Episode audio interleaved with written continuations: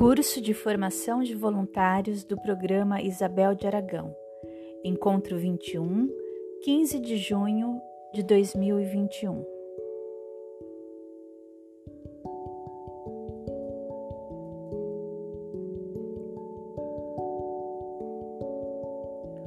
Coloco em primeira linha consolar os que sofrem, levantar a coragem dos abatidos, arrancar um homem de suas paixões, do desespero, do suicídio, detê-lo talvez no abismo do crime. Não vale mais isto do que os lambris dourados? O que não é acolhimento fraterno? Uma simples conversa, uma informalidade qualquer, confessionário, aconselhamento, um bate-papo sobre espiritismo. Primeiramente, que saibamos acolher, receber o outro em nosso espaço pessoal de modo generoso e que nos faz atentos.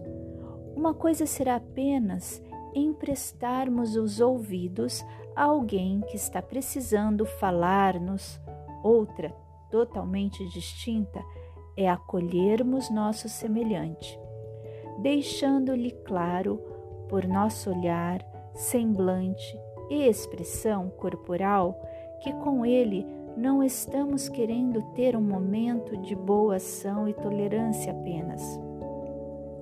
Nós o estamos recebendo em nosso âmbito existencial para uma partilha. Consequentemente, que saibamos escutar, nosso mundo está aflito, cheio de crises, de pânico e depressões, porque os filhos, os cônjuges, os educadores e educandos e muitos outros desaprenderam a nobre arte de escutar uns aos outros. Isto é, no mínimo, uma nobre arte extraído do livro Um Caso de Amor com a Vida, do professor Regis de Moraes. Requisitos necessários ao entrevistador: possuir bom conhecimento doutrinário, idade e maturidade, equilíbrio moral e espiritual, conhecer a casa espírita onde trabalha, aceitar e cumprir as normas da casa assiduidade, pontualidade, ter disposição para a tarefa e executá-la com alegria e sincero desejo de servir, cuidados ao vestir-se, responsabilidade com o comportamento dentro e fora da casa. Nada pior que pessoas de boa vontade sem discernimento, nem diretriz, perturbam mais do que ajudam. Atitudes importantes. Saber ouvir é uma arte. Dispor-se a ouvir com atenção, interesse, simpatia, paciência e compaixão, sem ideias pré-concebidas. Certificar-se de que o assistido entendeu bem o que ouviu. Ouvir com afetuosa paciência, sem fazer, simultaneamente outra coisa, nem interrompê-lo com indagações descabidas. Aprendamos a ouvir para auxiliar sem a pretensão de resolver. Chico Xavier, Valdo Vieira, Emanuel André Luiz, Opinião Espírita. Ante o que ouvir. Manter autocontrole, equilíbrio emocional, serenidade, compreensão e respeito, empatia, paciência, atitude de não julgamento. Respeite a opinião dos outros, mesmo que não concorde com ela.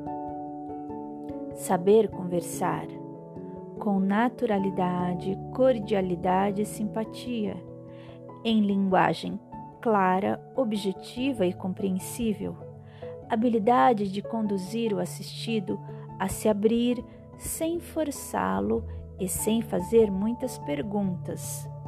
Não falar demais, apenas o necessário. Inspirar confiança, respondendo às indagações com segurança e sem vacilações.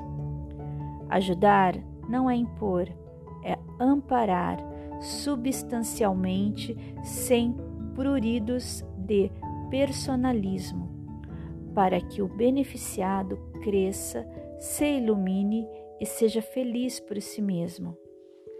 Cuidados básicos ao entrevistador: manter-se em vigilância, evitar demonstração de superioridade, não apresentar seus casos pessoais ou familiares como exemplo, reconhecer seus limites e recorrer a companheiros de maior experiência. Como atender à entrevista? Conversa dirigida e com fim determinado. A entrevista resume-se em recepcionar, ouvir e analisar, ajudar, confortando, esclarecendo, transmitindo ideias de otimismo e esperança, ambiente reservado, porém preferencialmente de portas abertas ou entreabertas. Aproximar-se do assistido, encontrando nele uma criatura humana, tão humana e tão digna de estima quanto os nossos entes mais caros. Lição de casa: usando o que conversamos hoje, experimente acolher os de sua casa